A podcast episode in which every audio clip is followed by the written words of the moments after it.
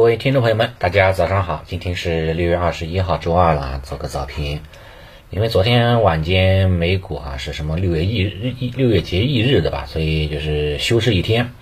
呃，没有交易，但是我们注意到小纳指跟小道指哈是有波动的，上涨幅度达到了百分之一左右，看来也是受到了大 A 情绪的影响啊。以前是美股对吧涨跌影响到 A 股，现在呢是反过来了对吧？也算是这个时来运转了啊，也是好事情。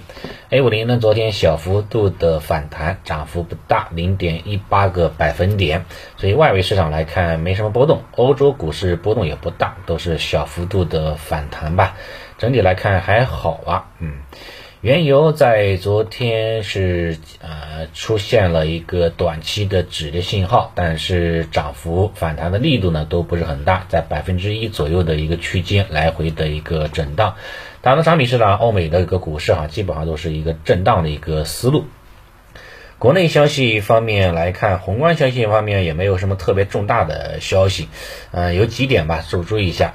第一个呢，就是国家发就是发哥，对吧？发哥的话呢，要部署开展这个拉网式调查，依法查处煤炭价格超出是吧合理区间的这种行为，对吧？像煤炭行业啊，昨天的话呢，也是出现了这个大幅度的一个下杀。当当这个国内的一个政策啊，可能是一个导火索啊，然后国外的话呢，再加上原油暴跌，也是导致了这个煤炭价格哈出现了一个较大的一个一个一个一个一个调整这种这样的一个动作。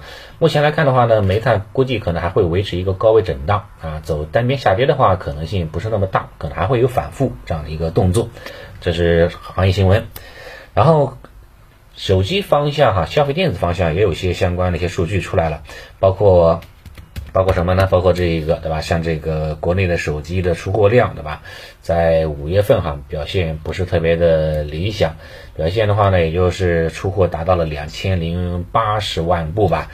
下降幅度也不小啊，将近百分之十这样的一个幅度，所以二季度哈估计哈会有很有一定的业绩方面的压力啊，会有会有问题的啊。如果说持有一些手机产业链啦、消费电子啦，还是要稍微注意一下啊。有一波反弹的话呢，就是尽可能的话就是离场比较好一点，因为现在哈大家好像买手机的换手机的这种欲望哈没有以前那么强了，对吧？你像我自己的手机也是一样，用了两三年了。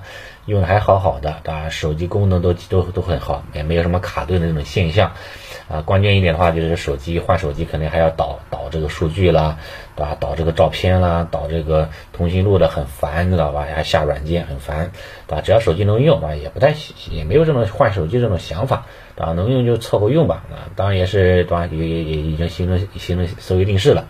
所以手机这一块哈，可能可能这个走的话就有点弱了啊，也会传导到像一些手机芯片，对吧？也是比较的弱的。汽车芯片很火爆，但是手机芯片哈就是就是萎靡不振，就需求不振嘛，啊，也是也是有这方面的考量吧。这个这个需要稍微注意一下行业行业的一个数据。第三点的话呢，就是关于这个猪肉方向哈，有些消息，一个就是正邦啊，正邦科技。正邦科技这个家伙真的是挺挺挺有意思的哈，挺会蹭热点的，对吧？以前的话呢，这个他他就还搞这个养猪养这个这个养这个生嗯养猪的嘛，对吧？啊，生猪养殖的嘛这一块的嘛。之前是区块链比较火，对吧？然后就提出了什么区块链的养猪蹭了一波热点啊，然后啊风风光了一回。这段时间的话，这个风光锂电，对吧？这个新能源比较火，然后管理层的话呢，对吧？又又说，对吧？要要要要新能源养猪，对吧？新能源叫叫什么养新能源猪，对吧？啊，也是也是也是啊也是没谁了。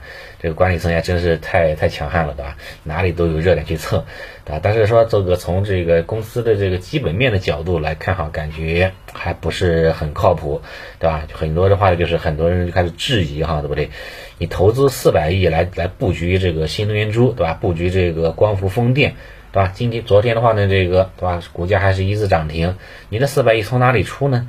是吧？以前前几天的话呢，这个正邦科技的话呢还还宣布有五亿的一个商票逾期了。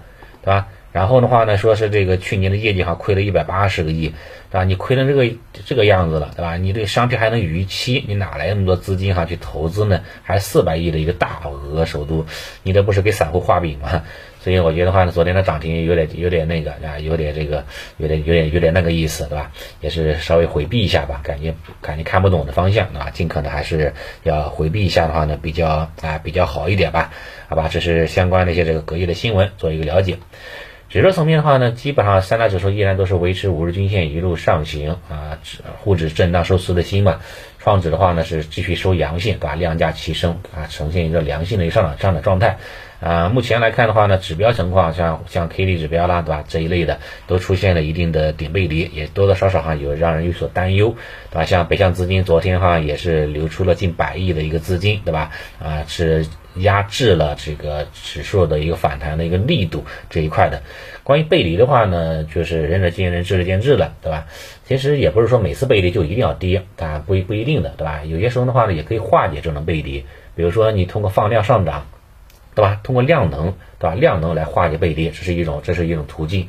当下的话呢，目前还还还不具备，对吧？因为当下的量能比较温和啊，温和的放量，不是那种放放大量的一种一种一种强势的那种啊逼空式行情。第二种的话呢，就是说量能保持平量的同时呢，在一个小区间之内哈震荡，对吧？以时间换空间来化解这种顶背离也是可以的。那这个我觉得话呢，是当下这个市场选择的一个一个主要的方向，对吧？目前指数层面在这个十日均线，对吧？在上方的这个高点来区间呢来回震荡，对吧？不涨也不跌，对吧？震荡为主，然后的话呢来消化这样的一个背离，啊，来消化哈大家对这种啊反弹这个压力的这样的一个一个一个一个担忧啊，然后哈再蓄势待发，这种可能性啊我觉得话呢相对来说是更大一点吧，就是这一块可以的话做一个这个了解。板块方面来看，像成长方向，昨天是领涨的大涨的一个方向，对吧？并且像光伏、风电，对吧？锂电啊，储能也是出现了这个集体的一个高潮，上演了涨停板这样的一个现象，啊，走出了加速的态势。一般一个板块哈连续走加速，那可能离这个呃短期的一个小情绪的高点哈就为时不远了。再去追的话呢，就不是很划算了。可能今天、明天要适当的进行这个高抛兑现的一个机会了。与此同时呢，我们也注意到昨天一些低位的板块，对吧？像一些这个中下游的制造业，对吧？像一些这个地产产业链，对吧？家具家电，啊，医药了、白酒了、啊，医美了，啊，像一些养殖了，对吧？像像这个其他的一些这个地产啊、基建了等等建材，对吧？都是有一定的这种探底回升的这样的一个过程。说明也是有资金哈开始提前布局低位的板块了，也是担心成长股哈是这个集体高潮之后面临回撤，资金的话呢有这个避险低位的这种需求，简言之就是高切低嘛，有这样的需求。这方面的话呢，这种信号我觉得还是要引起一定重视吧。啊，低位板块可以呢适当的买一点啊，相对来说比较安全一点。相对涨得比较高的一些这个赛道方向，对吧？适当的话呢，这个持仓跟踪为主啊，分批卖出就可以了。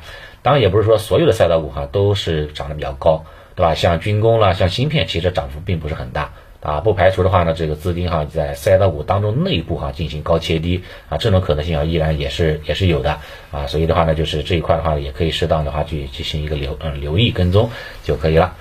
好，早盘情况就先聊到这里，谢谢大家。